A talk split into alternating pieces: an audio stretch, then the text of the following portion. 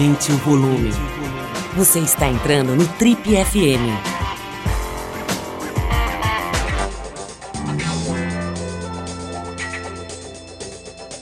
Oi, eu sou o Paulo Lima e essa é a versão podcast do Trip FM. Nosso convidado de hoje é um dos mais ecléticos e importantes músicos do Brasil. Ele é violoncelista, maestro, arranjador e produtor musical. Nasceu no Rio de Janeiro e está com 68 anos de idade. Essa figura grande da música popular brasileira já fez parcerias com muita gente boa, centenas de grandes figuras do cancioneiro brasileiro.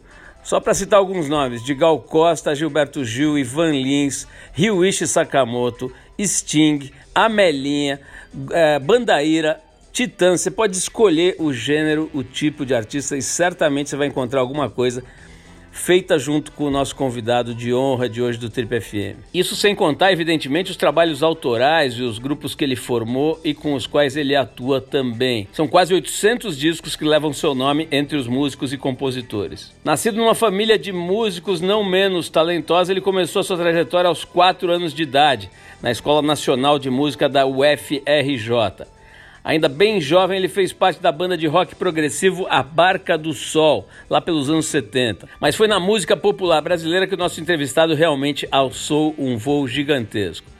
Por 10 anos ele foi parceiro de ninguém menos do que de Tom Jobim, atuando em gravações que lhe renderam prêmios importantíssimos. No cinema ele participou ao lado de Caetano Veloso do filme Hable con ella, do Almodóvar, e ao lado de Antônio Pinto compôs a trilha sonora de Central do Brasil, um dos mais importantes filmes da história do cinema brasileiro. Bom, os mais atentos já devem ter percebido que eu estou falando do genial Jacques Morelenbaum, nosso convidado de hoje aqui no Trip FM.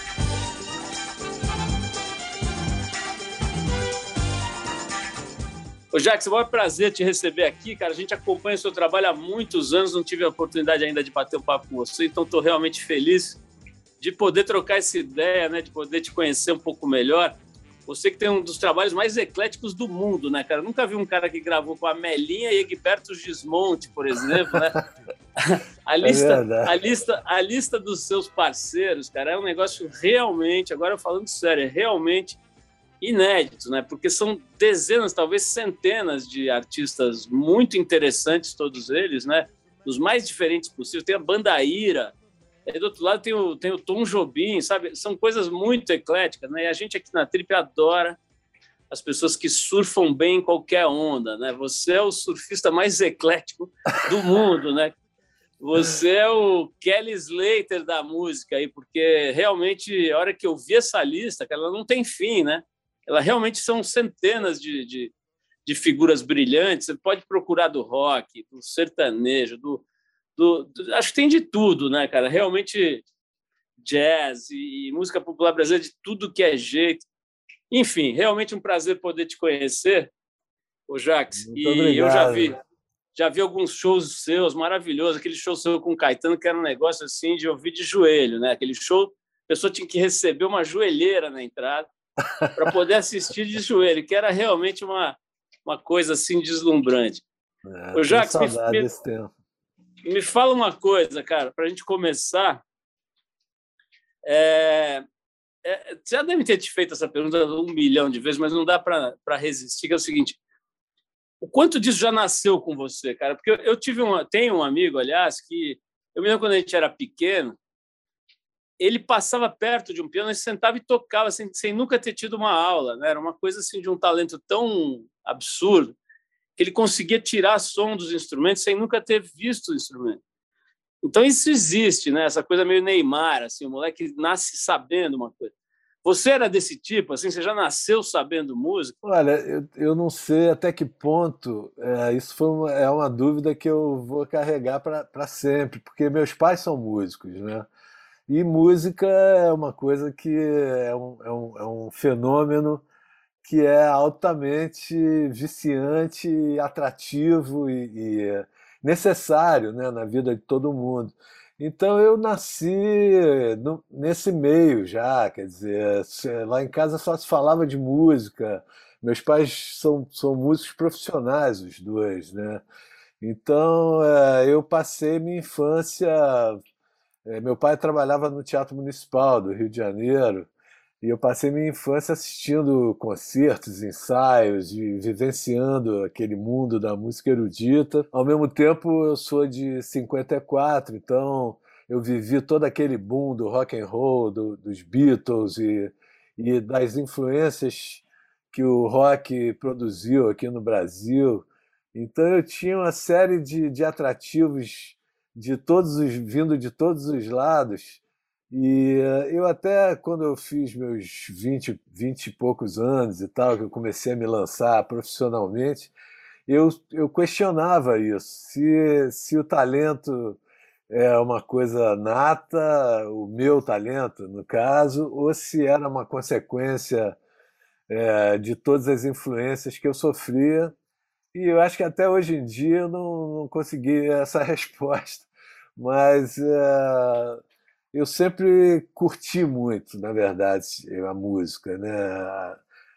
fora o lado profissional, eu sempre fui de, de sei lá, sentar no piano e sair tocando. E quando eu, quando eu era adolescente, eu pedi um violão para meu, meus pais. Eu já estudava violoncelo, já tinha estudado piano.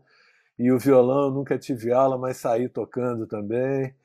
E sempre tive vontade de de, de vivenciar a música assim, em todas as suas facetas e nunca nunca pretendi nem quis ser um especialista numa área só da música porque a música é um negócio tão tão rica né assim tão é, multifacetada né. Então é, eu sempre quis experimentar de tudo e, é, e talvez né, a, a consequência disso seja é, eu ter trabalhado com tantas pessoas, tantos estilos diferentes gente de todas as áreas. Né? Olha, eu vou te dar um depoimento que acho que vai ajudar a resolver essa dúvida da sua cabeça. Eu tenho quase certeza, cara, que é genético, porque eu, meu pai podia ser regente da Orquestra Sinfônica de Berlim, podia ser o que fosse. Olha, eu vou te dar uma ideia. Eu vou te dar um exemplo. Eu fui uma vez tentar ter aula de música a professora, depois da primeira aula, falou para mim: Cara, você já tentou artes marciais, basquete? Eu acho que não adianta, cara, você recebeu um dom mesmo. Não sei se é genético, se é, mas é realmente brilhante, né? Ver a sua intimidade. É como se a música fosse, se você fosse música, né? É como se você fosse, você, é, sei lá, não sei nem explicar, mas é quem já te viu tocando e e, e, vivendo a sua música, né, percebe que é uma coisa só, né? Não é que você fala assim, agora eu vou tocar, você já é, já é músico. É, e isso eu posso te garantir com o meu depoimento pessoal que isso não é normal. Mas olha, Jax, é, eu, tô, eu, eu fiquei com vontade de te entrevistar, cara, porque eu fui ao show do Caetano agora um, um mês atrás, mais ou menos, e ele falou, ele falou de você sabe? É uma, ele fala, ele homenageia vários músicos que tocaram com ele nesse show atual dele, mas ele faz uma referência muito especial a você. Você deve saber disso. Não deve estar sendo o primeiro a te falar. Não, né? eu vi já a gravação dele falando. Mas é que ele é, é uma retrospectiva, né? Ele está fazendo 80 anos esse ano, em agosto agora. E, curiosamente, eu, eu comecei a tocar com ele quando ele estava fazendo 50. Caramba, 30 anos. É, e esse show, que eu, o primeiro que eu participei, que foi o Circulador, era também uma retrospectiva, assim, quer dizer, ele não chegou a mencionar os, os músicos que colaboraram com ele antes, mas o repertório passava assim por todas as fases dele. E nesse agora eu, eu soube que é, que ele tem mencionado assim as várias fases. A minha fase com ele foram 14 anos, né? Assim, foram mais de 15 discos, acho que 15 discos que a gente fez juntos, quer dizer, vivemos muitas experiências musicais e, e de vida juntos, viajamos o mundo inteiro, né? E e eu tive esse privilégio né, de, de conviver com, com esse cara que é tão genial, tão brilhante. Cara, é, é, é, realmente uma figura genial, né? Isso é indiscutível e não é de hoje, né? Você volta e meia ver aqueles clipes, aquelas coisas dos anos 60, o cara já brilhando, né? Anos 70. Mas o... tem uma coisa interessante que você sabe muito bem, aliás, bem melhor que eu, que o Caetano às vezes se refere a ele mesmo como músico, como se fosse um músico menor, né? Ele fala, por exemplo, quando ele fala de você, ele fala, pô, músico é o Jaquinho, né, cara? O cara pega o instrumento e ele vira uma coisa só, o instrumento tal. Eu sou um, um cara assim mediano e tal.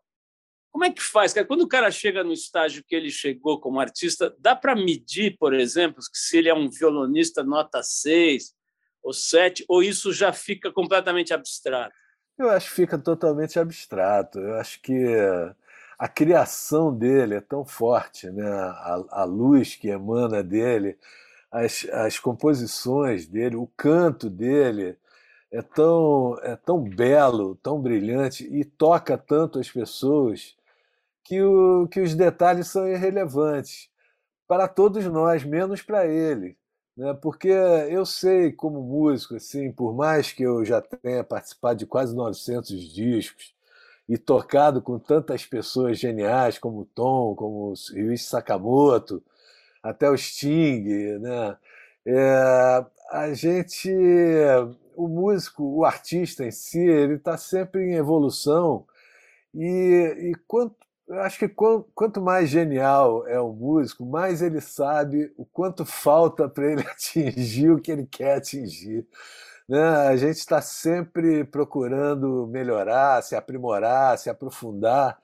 E, e quanto mais é, a gente consegue ver é, qual é a realidade, é, a gente sabe mais o quanto a gente deveria melhorar. Ele, ele é um cara que, por exemplo, nesse começo de carreira, eu acho que em toda a vida ele conviveu tanto com Gilberto Gil, que é um cara que, além de ser um super compositor e um super poeta, como ele é também, tem uma facilidade assim para tocar o violão que é um negócio absurdo, né? Ele nunca, ele é totalmente autodidata e, e ele tem eh, essa essa habilidade que o Caetano não tem tanto, mas por outro lado, o Caetano tem uma, uma, é, uma facilidade para criar coisas, para criar beleza, né? para construir é, maravilhas, paraísos artísticos assim, que, que supera, eu acho, talvez a dificuldade que ele tem. Ao mesmo tempo, ele sabe muito. Né? Ele, quer dizer, eu comecei a tocar com ele há muito tempo atrás. E, e e agora ele sabe muito mais do que ele sabia na, na época. Mas ele já sabia muito. Ele é, ele é um cara que tem um ouvido privilegiado, ele, ele, ele sabe tudo o que está acontecendo na banda, apesar de nunca ter tido um, um estudo formal. Mas ele é um cara tão, brilhante, inteligente, que, que isso faz ele buscar referência, altas referências. Né? Eu, eu, tive uma experiência agora nesse último disco que ele gravou, o Meu Coco, é, muito curiosa, assim, muito é, é, inesperada, porque um dos arranjos que ele me pediu, eu, eu, ele me chamou para fazer três arranjos, tocar numa quarta música. Um dos arranjos foi Ciclame do Líbano, é, onde ele faz referências à música árabe e tal, mas ele me pediu é, que na parte B eu, eu imprimisse é, um, um, um clima, uma atmosfera à la Anton Weber, que é um, um dodecafonista, é, é, um compositor assim super formal, super cientista da música, apesar de também trabalhar muito com a, com a emoção e tal. E, e eu que tenho, assim, meus pais são, são descendentes de estrangeiros, então eles sempre carregaram e, e, e exerceram muito a cultura europeia na música. Então eu tenho essa formação de casa e tal. E eu me vi estudando Anton Weber para escrever um, um arranjo para o Caetano Veloso. Assim. Foi, foi, uma, foi uma situação bastante é, inusitada para mim é, e, e, muito interessante, né? porque eu nunca fui muito fã assim, do, do decafonismo, eu sou, sou mais pop, eu sou, apesar de todo essa, esse background que eu tenho, É, eu, eu sempre tive uma ligação maior com a música pop, assim, afetiva, né? Então, por isso eu nunca fui muito chegado a Schoenberg e eu achava é, cerebral demais e, e, me faltava um pouco de, de paixão, de, de romantismo assim né, nesses compositores mas eu, eu me vi estudando Anton Webern, estudando a história dele, inclusive, e ouvindo várias composições dele. Acabei surpreendido, porque ele também, além do, de, de ter escrito música da Decafônica, ele escreveu música, vamos dizer assim, normal, né? música é, romântica também. E escreveu muito bem. É, pô, você tocou 14 anos, ainda falando sobre o Caetano, né? você tocou 14 anos com ele. E dá para perceber que essa relação deve ter sido muito legal, porque ele fala de você com carinho, né, com, a, com respeito, com admiração, publicamente, toda hora e tal. Mas, pô, por outro lado, cara, tem uma coisa muito interessante do Caetano, que ele, de uns anos para cá, começou a compartilhar a vida dele no Instagram, né? Então você fica vendo lá, ele tomando café, jantando, ele chegando no hotel, aí ele... E volta e meia ele bate um pouco de cabeça com a Paula, com as pessoas e tal, né? Quer dizer, todo mundo tem lá suas manias e idiosincrasias e tudo. Como é que foi, cara? Teve uns dias que você tinha vontade de jogar o Caetano pela janela do hotel ou do ônibus? Não teve nunca uma, um bate-cabeça ali entre vocês? Não, não, teve umas chatices? Conta aí algum bastidor, alguma fofoca aí pra gente. cara, olha, realmente assim, uh, não. a gente, a gente, poxa, a gente tinha até motivos, né? Porque tanto tempo assim trabalhando junto e, e, e trabalhando em coisas né, bastante sérias e delicadas, mas ele sempre teve um respeito enorme, um carinho enorme comigo. Eu também, é, talvez querendo preservar é, essa relação profissional, eu eu nunca é, invadi muito o espaço social dele. Eu tive assim bastante bastante relacionamento, mas, mas, a gente viajava sempre, né? Então, como eu sabia que durante as viagens a gente era família, né? Estava junto de manhã, de tarde, de noite, no ônibus, nos aviões e, e depois dos shows nos restaurantes e tal quando a gente voltava para casa, eu não participava muito assim da vida do dia a dia dele.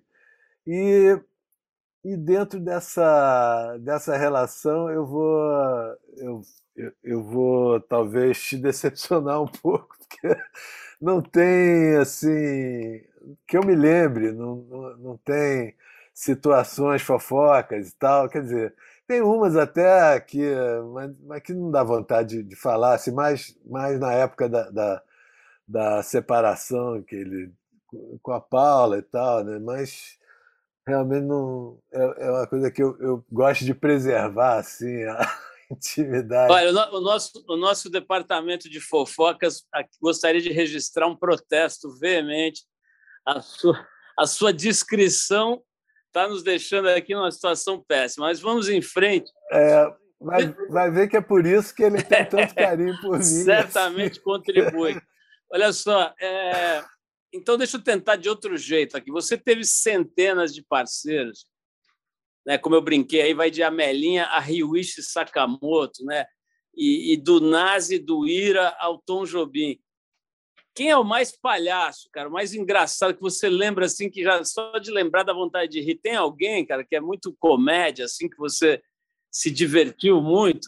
É, assim, palhaço, comédia, não, não, não sei, mas é, um cara bastante divertido foi, sempre foi o Gil. Eu, eu trabalhei durante cinco anos com ele e, e é, me diverti bastante, assim.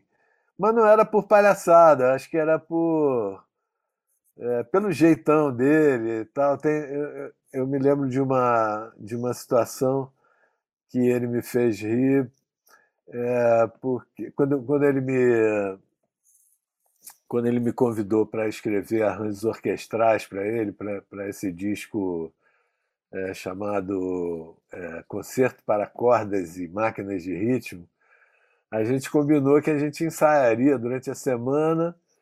É, eu, eu gravaria os ensaios, depois eu ia para casa e, e, escrever as partes de orquestra. Né? Aí depois da, da primeira semana que eu fiquei em casa escrevendo, eu voltei para ensaiar com ele. E aí nós fomos tocar uma, uma música, o Oriente. E aí ele tocou a música de, um, de uma outra forma. Aí eu falei, Gil, é o seguinte, é, a gente gravou a música de uma outra forma, você está tocando diferente agora. Ele falou, não, claro que não, eu sempre toquei assim. Falei, poxa, mas eu tenho certeza, porque eu, baseei, eu me baseei para escrever esse arranjo na forma que você tocou. Aí ele virou para mim, poxa, Jaquim, você está querendo me botar na grade? Porque a gente chama partitura de grade, né? E, mas eu, eu acho que nem sei se isso é tão engraçado. Eu né? Ô, Jaques, é, tem uma coisa que talvez tenha sido engraçada ou talvez tenha sido dramática, mas eu fico imaginando, né? Um moleque que nasceu numa casa onde o pai era regente do municipal, a mãe era também da, da música profissional, vamos dizer assim, séria, né? Como é que foi, cara, quando você resolveu largar tudo e ir para a banda Clave do Sol, né? A Barca do Sol, Porque a Barca do Sol. A Barca do Sol, desculpa, a Barca do Sol, né? Que eu, eu me corrijo se estiver errado, mas era aquela coisa de contracultura dos anos 70, rock and roll, cabeludo e tal que era meio contra tudo, contra o estabelecido, digamos, né? Conta aí essa época, cara. Seus pais ficaram meio preocupados com você, meio contra, ou eles acharam que era natural? Me conta aí como é que foi isso. É, não, não foi muito feliz é, essa situação, não, porque minha mãe não, minha mãe, ela acho que me entendia mais, mas o meu pai, ele ficou muito decepcionado, assim, na verdade, ele é, eu, eu, eu, entrei para a Barca do Sol depois de um ano de faculdade de economia. E, e era ele, ele sempre tentou fazer a minha cabeça de meus irmãos também para a gente ter uma, uma outra profissão porque como ele era dedicado só à música clássica ele achava é, meio frágil a situação do músico clássico no Brasil. Então ele achava que a música devia ser um hobby para a gente e uh, ele queria uma, que a gente seguisse outra profissão e, e, influenciado por ele eu entrei na faculdade de economia. Mas aí eu fui fazer um curso de férias em Curitiba de música, claro. E aí conheci o pessoal da Barca e entrei de cabeça, assim, era descobri que era o que eu queria fazer mesmo. E aí tranquei a faculdade de economia e meu pai ficou danado da vida e, e passou muitos anos é, emburrado comigo e, e, sem querer muita conversa, é, porque eu saí da faculdade de economia sem, sem conversar com ele, sem pedir licença ou alguma coisa assim. Eram outras épocas também, isso já tem 50 anos, né? E, e aí é, eu, eu precisei, eu acho que de décadas para convencê-lo que, que o que eu fazia era sério também. Que, é, ele achava a música popular uma brincadeira. Ele, é, tivemos algumas discussões na, na época que eu, eu, eu, passei dois anos nos Estados Unidos estudando numa escola bacana lá. E teve um momento que ele me visitou, ele foi a trabalho para lá e encontrou comigo, e aí tivemos uma discussão enorme sobre improvisação. E ele não se convencia de jeito nenhum que improvisação era uma coisa séria, que era necessário um estudo profundo para você conseguir fazer aquilo, né? E, e só muito tempo depois, acho que depois dele, dele me ver assim, realizado na minha carreira e tal, que ele deu o braço a torcer e, e aceitou que eu não seguisse o caminho que ele seguiu. Eu estava pensando aqui que você tem uma trajetória que é brilhante. Né? Quem conhece um pouco de música sabe da tua do teu sucesso, né? Acho que a palavra é essa, assim, de ter feito muita coisa legal com todo mundo que você quis, até talvez com quem você não quis. Mas o, o ponto é o seguinte, cara, você, eu estava lendo um, uma entrevista de uma escritora ontem, ela dizendo assim claramente que ela sempre fugiu do centro do turbilhão. Ela nunca quis estar no centro das discussões, na fama, na visibilidade tal. Ela sempre foi avessa a isso, por decisão mesmo, por, por uh, determinada a não não se expor dessa forma. Né? A gente está vivendo uma época em que o, o eixo é a exposição. Né? Quer dizer, pô, você vê aí gente surgindo do nada e de repente é influenciador com 2, 3 milhões de, de seguidores, 10 milhões de seguidores e fica rico e compra apartamento não sei onde, barcos e aviões, né? Quer dizer, tem, tem hoje uma certa um certo deslumbramento, né? Uma uma loucura em torno dessa coisa da visibilidade da fama, né? A impressão que dá é que isso, isso nunca te atraiu, né? É, você deliberadamente quis ficar meio, meio fora, porque você não é um cara, imagina que não seja um cara que vai ao shopping e as pessoas ficam te pedindo para tirar foto e te enchendo o saco e, e, e, querendo conversar e tal. Esse tipo de fama, você, eu imagino que você não tenha, né? É, você fugiu, você não, você não quis ter isso, foi uma coisa meio pensada, meio trabalhada, ou não pintou isso para você? Como é que é a tua a tua, tua visão assim dessa história de fama? Olha, quando, quando eu comecei profissionalmente, eu até provavelmente tenha sonhado com, com essa fama, né? Eu era, eu era um Beatlemaníaco e os Beatles chegaram arrebentando e, e, e, sendo conhecidos no planeta, né? Assim, e me influenciaram muito, e não só eles, como vários outros grupos ou artistas. E eu acho que quando eu entrei para a Barca do Sol, fora, fora a, a minha identificação musical com eles, é, eu acho que rolava um sonho da gente de, de ser famoso, de vender milhões de discos e tal. E aí, depois de alguns anos, eu isso não aconteceu. É, a música que a gente fazia não tinha o, o mesmo apelo comercial que, que a música de, dos Beatles, por exemplo, tinha, ou de outros artistas. E eu caí na real naquele momento e resolvi estudar é, mais um pouco, né, porque eu, eu, eu, comecei profissionalmente com 20 anos. Foi a idade do que o Caetano começou também, só que ele era cantor e compositor e eu era um violoncelista arranjador.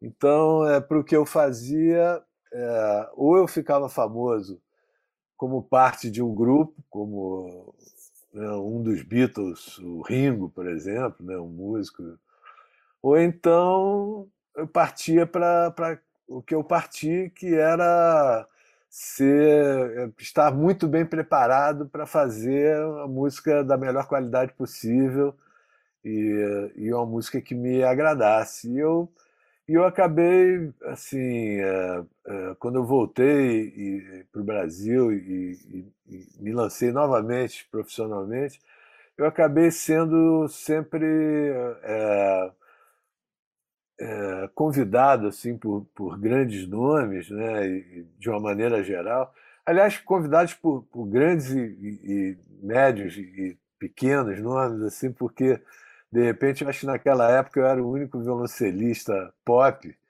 né? o único violoncelista que improvisava e, e, e também é, tinha essa minha dedicação e minha paixão pela, pela parte de arranjo e, e produção musical, que acabou atraindo muita gente mas eu sempre estava é, ao lado de, de algum grande nome. Né? O, o Tom Jobim me convidou para trabalhar com ele. E, e eu passei 10 anos tocando com ele. E, e depois o Egberto Gismonte e assim por diante, né? Caetano, Gil, Gal e Sakamoto. E, e, e eu nunca.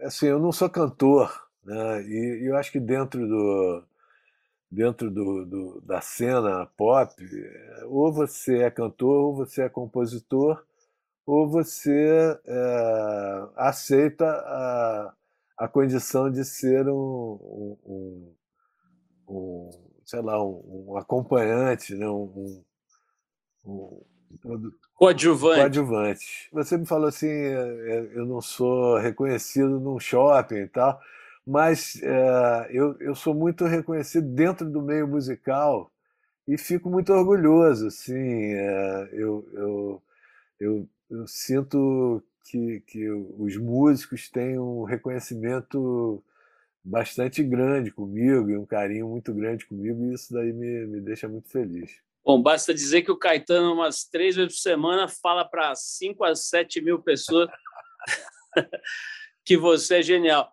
Ô, ô, ô Jax, a gente tá, eu te perguntei sobre fama e dinheiro, cara. Como é que é ser músico profissional no Brasil? Tá certo que você atingiu um nível que pô, é privilegiado, né? Realmente você grava com figuras de ponta, né? Gente da melhor, eh, enfim, gente muito bem sucedida, inclusive do exterior e tal.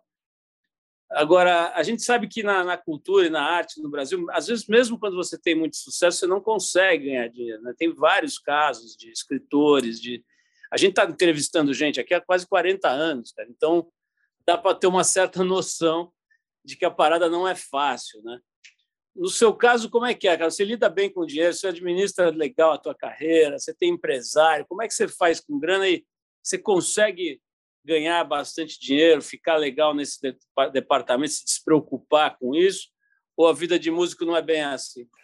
A vida de músico não é bem assim. Quer dizer, eu consegui construir uma casa e, e mas a, a vida do músico é cheia de ondas, né? Assim, cheia de vais e vens e, e de cordas bambas. E, uh, e tem, tem momentos que são mais tranquilos. É, mês que vem eu vou para a Europa, vou fazer, sei lá, 20 shows e vou dar uma boa respirada, mas durante a pandemia eu tive que, que ir comendo as, as economias né, e, e tirando dinheiro debaixo do, do, do colchão para poder sobreviver, porque os, aconteceram projetos, algumas lives com com é, ingresso consciente e tal, mas não foi brincadeira. Né? A gente não tem 13 terceiro salário, é, não tem uma, uma, estabilidade, uma segurança. Né?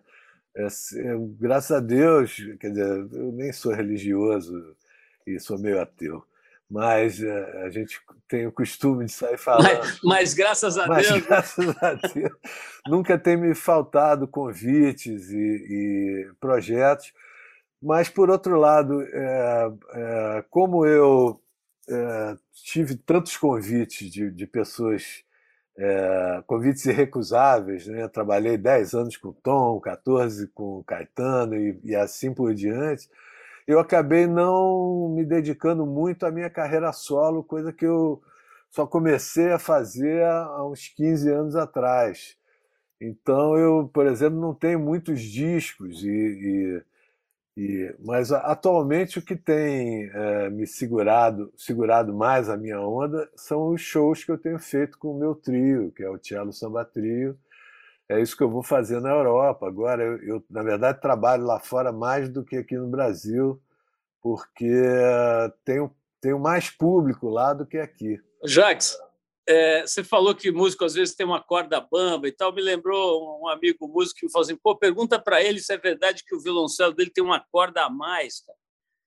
É isso mesmo? O teu, o teu instrumento é diferente dos outros violoncelos do mundo? É, eu tenho, eu tenho, sempre tive um violoncelo convencional, mas eu tinha um sonho desde muito tempo e consegui realizar aqui no Brasil mesmo. Eu conheci um luthier lá de Belo Horizonte, o Carlos Jorge de Oliveira, que topou fazer um cello com cinco cordas para mim, é, principalmente quando eu comecei a, a a, pensar nessa minha carreira solo e nesse meu trio, que foi uma formação de, de, de, banda a mais simples possível que eu, que eu pensei, em que eu seria o baixista e o, e o e o solista ao mesmo tempo.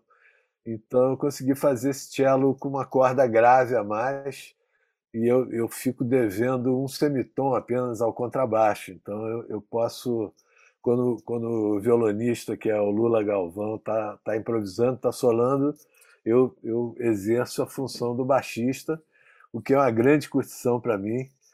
E, e realmente meu violoncelo tem uma corda a mais. Genial. Ô, ô Jax, deve ter gente aqui já querendo me bater. Pô, você está conversando com o cara um monte de coisa aí, não, não perguntou do Tom Jobim. Você falou agora há pouco né, nele, você tocou 10 anos, né? Trabalhou 10 anos com ele. Eu acho que o Tom Jobim está naquele lugar assim das, das, das, eh, pessoas acima do bem e do mal, né, cara? Não tem é, é uma unanimidade, né? É impossível você ver falar, ah, não, o Tom Jobim era mais ou menos. O cara não era tudo isso, assim, é impossível. O Caetano, por exemplo, que é evidentemente um gênio, mas tem gente que critica, às vezes por posições políticas. Tem, tem, não, eu diria que ele é quase uma unanimidade. O Tom Jobim é uma unanimidade. Agora. Então, queria que você me falasse disso, cara. Como é que era na época que ele estava aí? Assim, a tua relação com ele, você era uma coisa meio de, de mestre e aprendiz ou eram de dois, de dois parceiros?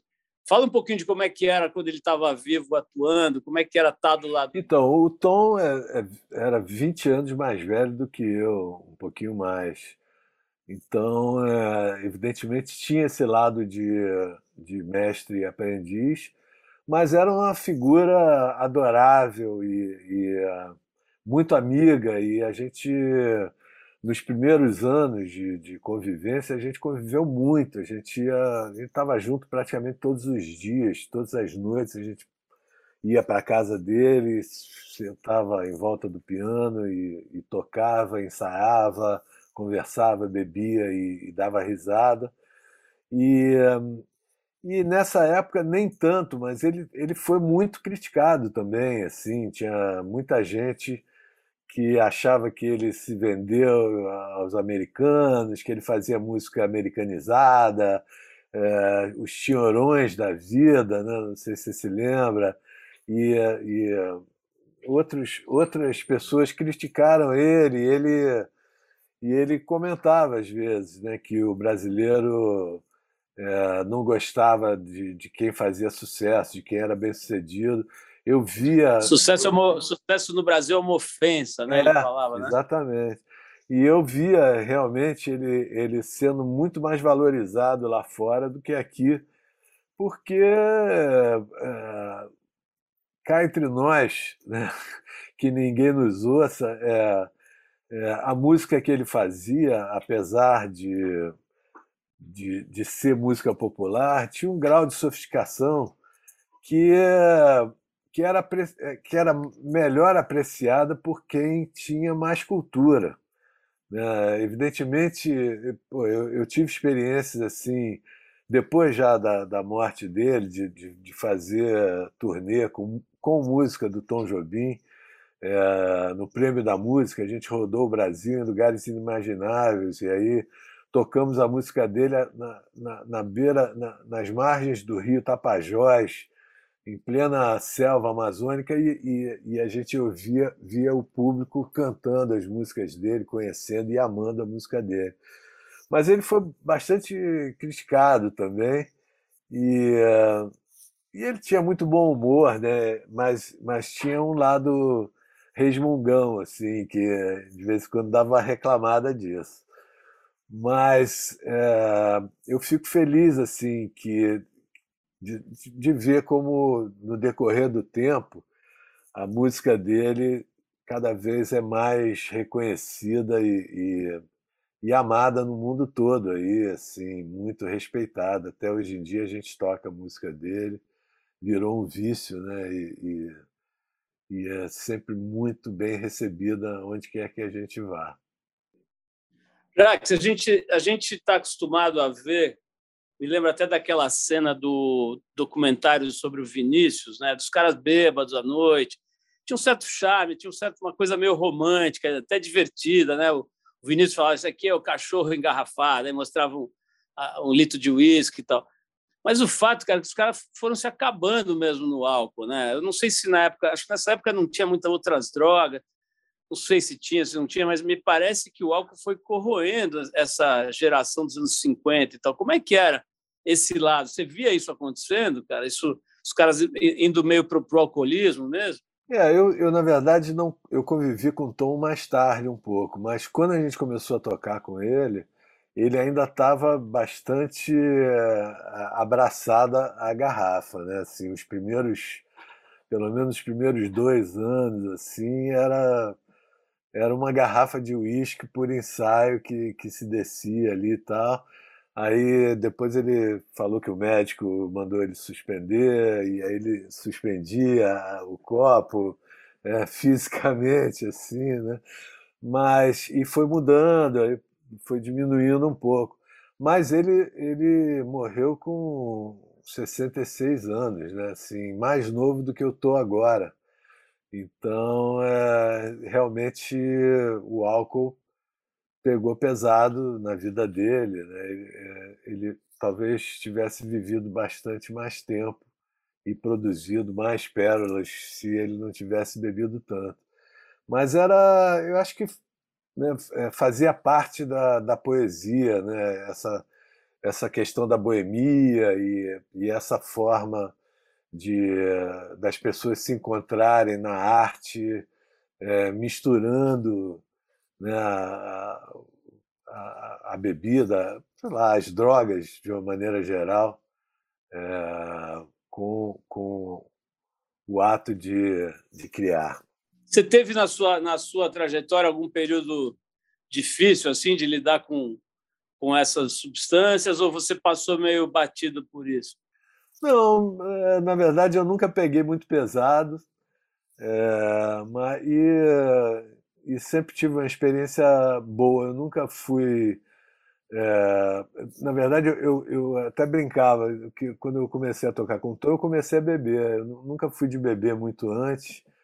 E, e aí eu, eu brincava dizendo assim: olha, eu só bebo no trabalho. Porque porque no dia a dia eu era mais da Coca-Cola mesmo e do baseadinho, que nunca me abandonou, nem eu a ele também. E, e aí comecei a beber mais socialmente, assim, e nos camarins, e, mas nunca eu nunca mergulhei profundamente no, nessa, nessa procura, assim, é, sempre foi uma, uma parte divertida e agradável da minha vida. Jacques, eu falei agora há pouco, não sei se eu falei besteira, cara, mas eu falei que você tocou de tudo, com todo mundo, inclusive do sertanejo. Agora a gente está vivendo um momento, cara, em que o sertanejo é o, é o, ritmo número um, né, mais consumido do Brasil, já há algum tempo, na verdade. Mas agora, assim, é disparado, né? O funk está chegando perto ali, tem coisas acontecendo e tal, mas o, o rock, por exemplo, está lá embaixo, né? e o, e o sertanejo lá em cima. Inclusive, estamos vivendo aí esse, esse vamos dizer assim, escândalo aí das prefeituras, né, dos, dos governos municipais contratando a peso de ouro sertanejo, uma questão que, que ainda vai dar muito pano para manga. Mas a pergunta é muito simples, cara. Eu falei besteira ou você já gravou com sertanejo, gosta de sertanejo, não gosta? O que, que você acha desse, dessa, dessa turma, desse grupo, desse ritmo?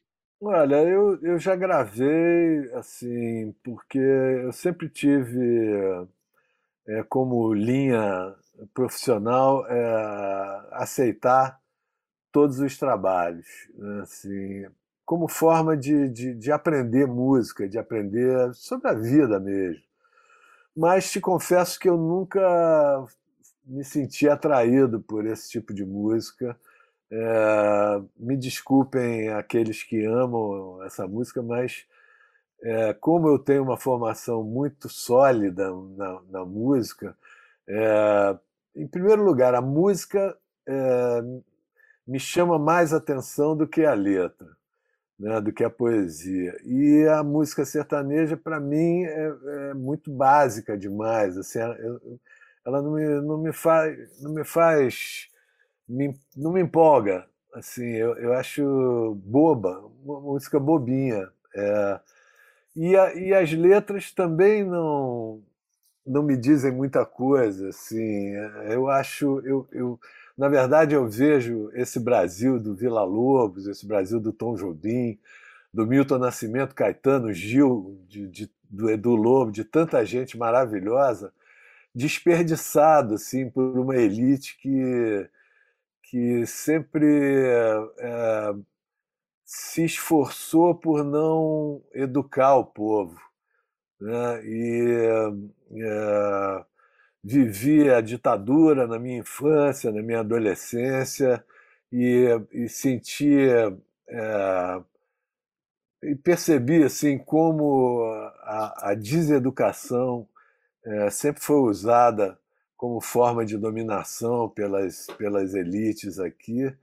E, e, só tenho a lamentar, porque o Brasil é tão querido e tão admirado lá fora como fonte de, de, de uma energia criativa nas artes, especialmente, né? é tão admirado e, e é, é, é, um, é um é, é, isso tudo fica muito desperdiçado assim pela falta de cultura do, do nosso povo né? então é, eu, eu lamento bastante e pronto não sei se respondi sua pergunta respondeu sim me deu me deu vontade me inspirou outra pergunta Jacques que é o seguinte a gente tem volta e meia, os nossos convidados são do Rio de Janeiro, né? E muitos deles, cara, têm falado aqui com muita tristeza, né? Sobre o Rio de Janeiro, assim, sobre a situação toda e tal, né? Você vai ver os quase todos os ex-governadores estão presos ou, ou estão aí com tornozeleira. Quer dizer, é realmente uma, uma situação triste. Acho que dá para dizer isso sobre o Brasil inteiro, né? mas ali, aí no Rio, tem uma questão muito específica, ali, peculiar. Né? Como é que tá o Rio de Janeiro, cara? Você que nasceu, nasceu no Rio e é carioca da gema aí, tá ruim mesmo, tá mais ou menos, tá como sempre foi, piorou. O que, que você acha? Tá ruim mesmo. Ainda mais depois de, de pandemia, quer dizer, depois seria o ideal, né? Se a gente já pudesse afirmar depois, assim, com todas as letras.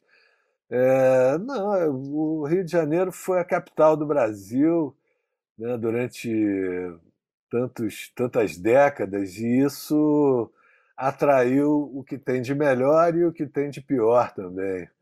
É, então, é, desde, desde que a capital deixou de ser aqui, é, o, o, Rio de Janeiro entrou numa decadência, num, num processo de decadência, e cuja consequência é, é toda essa corrupção e, e, e esses e esses políticos presos e, e, acusados dos mais terríveis crimes de, de lesa à população, né? É, eu só tenho a lamentar, é uma, é uma cidade tão bela, né? assim, a natureza tão privilegiada e e aí a gente tem uma situação nada animadora. Eh, eu criei uma filha aqui, então vivi né, durante esse, todo esse processo de crescimento dela muito preocupado assim com ela solta aí pela cidade, a insegurança, as favelas e, e, e, e ver esses é, esses políticos totalmente vazios né, de, de bons propósitos sendo eleitos pelo povo, pelo poder, é, poder financeiro. Jacques, vamos falar de, de coisa boa um pouquinho aqui. É o seguinte: é, tem, essa é uma pergunta meio loteria, cara. Tem cara que não responde, tem cara que adora responder, tem gente que responde de forma muito objetiva. Mas eu, pô, já estou aqui com 40 anos entrevistando gente, eu vou me dar essa liberdade aqui de te perguntar, que é o seguinte. Pô, já tive a chance até de fazer essa pergunta até para o Oscar Niemeyer, cara. então não vou me intimidar diante de outro gênio.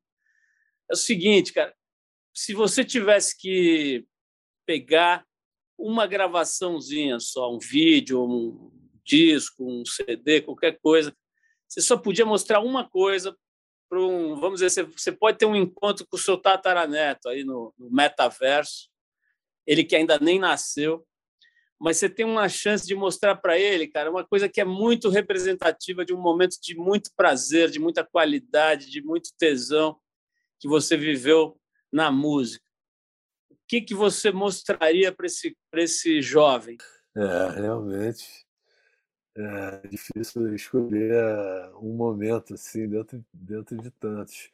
É, bom, se fosse para mostrar alguma coisa minha, não, alguma coisa que eu fiz, é, eu, eu escolheria o Fina Estampa, o disco Fina Estampa que eu fiz com Caetano, que foi um disco que, que abriu muitas janelas para mim e, e, e, eu acho que eu desempenhei bem a, a função para, para a qual eu fui convidado.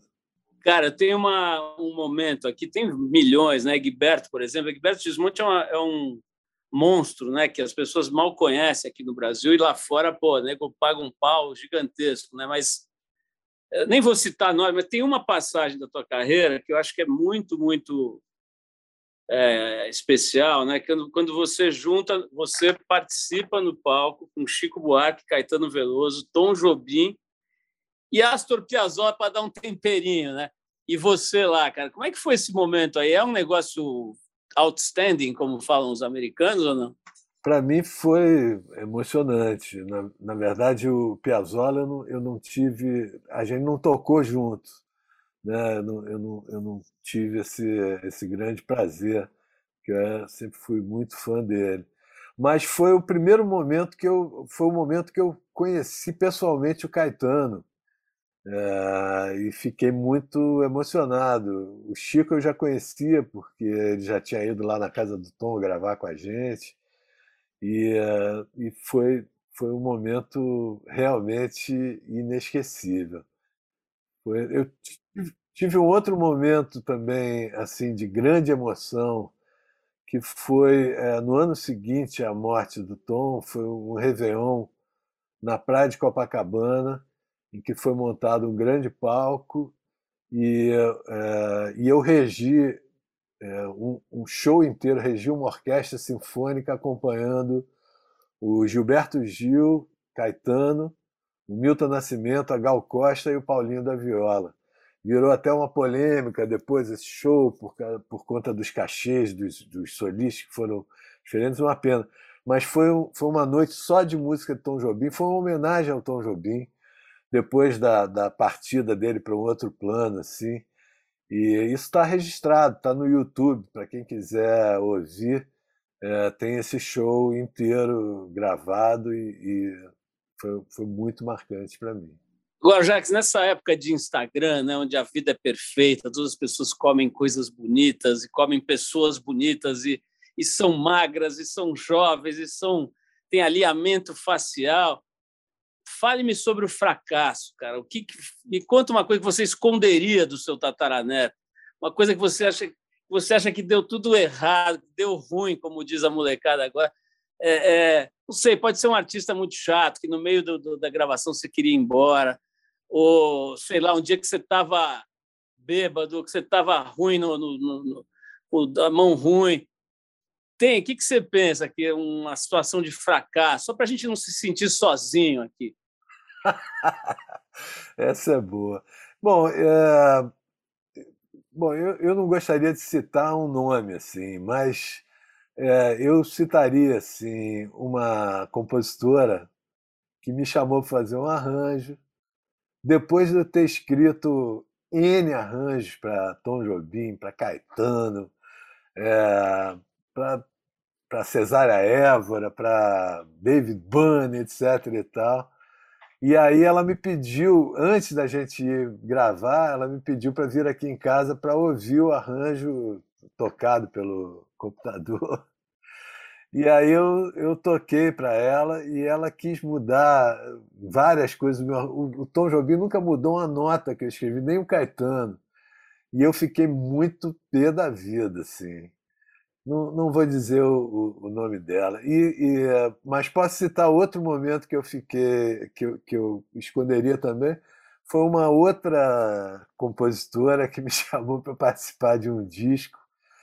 E, e eu fui lá, participei, e ela limou o, limou a faixa que eu toquei, assim, ela, ela desapareceu. Agora, é, um momento que eu nunca vou esquecer foi quando eu era estudante ainda, foi um, um fracasso, assim. É, eu, eu, lá nos Estados Unidos tocando num, num, concerto sinfônico, o Tristão e Isolda do, do Strauss, e é, logo no começo tem um tema tocado pelos violoncelos que é super bonito e eu toquei a nota errada, cara. E o maestro olhou para o naipe de, do, dos violoncelos, para os 12 violoncelos, com a cara super feia, e eu sabia que era. Quer dizer, eu não sabia se ele sabia que fui eu que cometi o erro. Mas era, era uma coisa que não dava para esconder. Assim. Eu estava tão emocionado com aquilo tudo que eu olhei, em vez de tocar um Fá sustenido, toquei um Fá. E ali ficou muito feio, assim, e eu nunca esqueci isso, e nunca esquecerei isso, jamais. Ô, Jacques, explica para nós, leigos, nessa situação, o maestro não sabe, mas os outros 11 sabem, né, quem foi que errou, não é isso? Ah, os 11 eu não sei, mas com certeza o cara que estava na minha frente, a, a menina que estava do meu lado, sa sabia. Com certeza ele sabia. Olha, cara, eu queria agradecer demais aí a, o, o papo, adorei é, te conhecer melhor e ver. Tem uma coisa que a gente está aqui há muitos anos, né, conversando com gente, e você vê que quando o cara realmente é faixa preta, quinto dan, ele, ele se comporta como aprendiz, né? Então isso fica muito patente na tua na tua fala, no teu jeito, né, de, de falar sobre uma carreira que pô, não dá para ser mais linda e, e, e vitoriosa e bem sucedida. Né? Então é muito legal ver isso, né? Ver como as pessoas que realmente atingem esse nível seja na arte, na cultura, no esporte, onde for, elas têm naturalmente essa postura de aprendiz, né? Acho que por isso, inclusive, que elas vão para esse lugar, né? Eu acho que era o que, o que a gente estava falando sobre o Caetano, né? Assim, da, da, consciência que que a gente desenvolve junto com a nossa com o nosso ofício, né? De que a gente pode ser muito mais do que a gente é, né? Que a gente é um pinguinho nesse universo. Mas deixa eu aproveitar também e fazer um pouquinho de propaganda nesse, nesse momento que não existe mais o disco físico. É, eu queria convidar todos a, a ouvirem meu novo disco, que se chama Flor do Milênio, que está em todas as plataformas de difusão musical aí. É só escrever o meu nome ou Flor do Milênio e boa viagem. Curtir. Oi, e, e agora vai uma recomendação minha de fã, né, para a galera procurar aí nos, nas plataformas todas o quarteto é, Jobim Morelenbaum, né? Que, aliás, é um quarteto que nem sempre teve quatro pessoas, né? Que é o único quarteto do mundo que não tem necessariamente quatro pessoas, tá certo isso? Né? É, tá certo. É, a gente brincava com essas duas coisas. Primeiro, que era o quarteto mais freudiano que já existiu, que era um pai e um filho, e um marido e uma mulher e depois era um quarteto. Eh, o, o, era tão freudiano que o filho abandonou a gente durante um tempo. Então nós éramos um trio que chamávamos quarteto e na verdade a gente trabalhava com dois músicos eh, convidados, um pianista no lugar do filho e um baterista. Então nós éramos cinco chamados de quarteto, mas, mas éramos um trio na verdade. Bom, fica a recomendação também para procurar esse trabalho, todos né, do Jax, mas esse trabalho também é um negócio, como eu brinquei aí no início, para ouvir de joelho. Então, prepara a joelheira, é almofada, pode buscar esse som que é demais. Ô, Jax, obrigado mais uma vez, então, cara. Parabéns por toda essa, essa vida tão iluminada, tão bacana, né? espalhando coisas tão boas por aí com a sua música. Obrigado mesmo por tudo. Muito obrigado. Um grande abraço a todos os ouvintes e, e uh, sucesso e longa vida aí para o programa de vocês. Você ouviu mais uma edição do Trip FM, uma produção da Trip no ar há mais de 37 anos. Direção e apresentação, Paulo Lima. Produção, roteiro e edição, Adriano Conter. Se você quiser ouvir outras entrevistas das edições anteriores do programa, é só acessar o tripfm.com.br. Ou também pode procurar a gente na plataforma digital onde você costuma ouvir seus podcasts preferidos. A gente está em todas, Deezer, Spotify e outras. Semana que vem a gente volta com mais uma conversa boa aqui no Trip FM. Abração e até lá!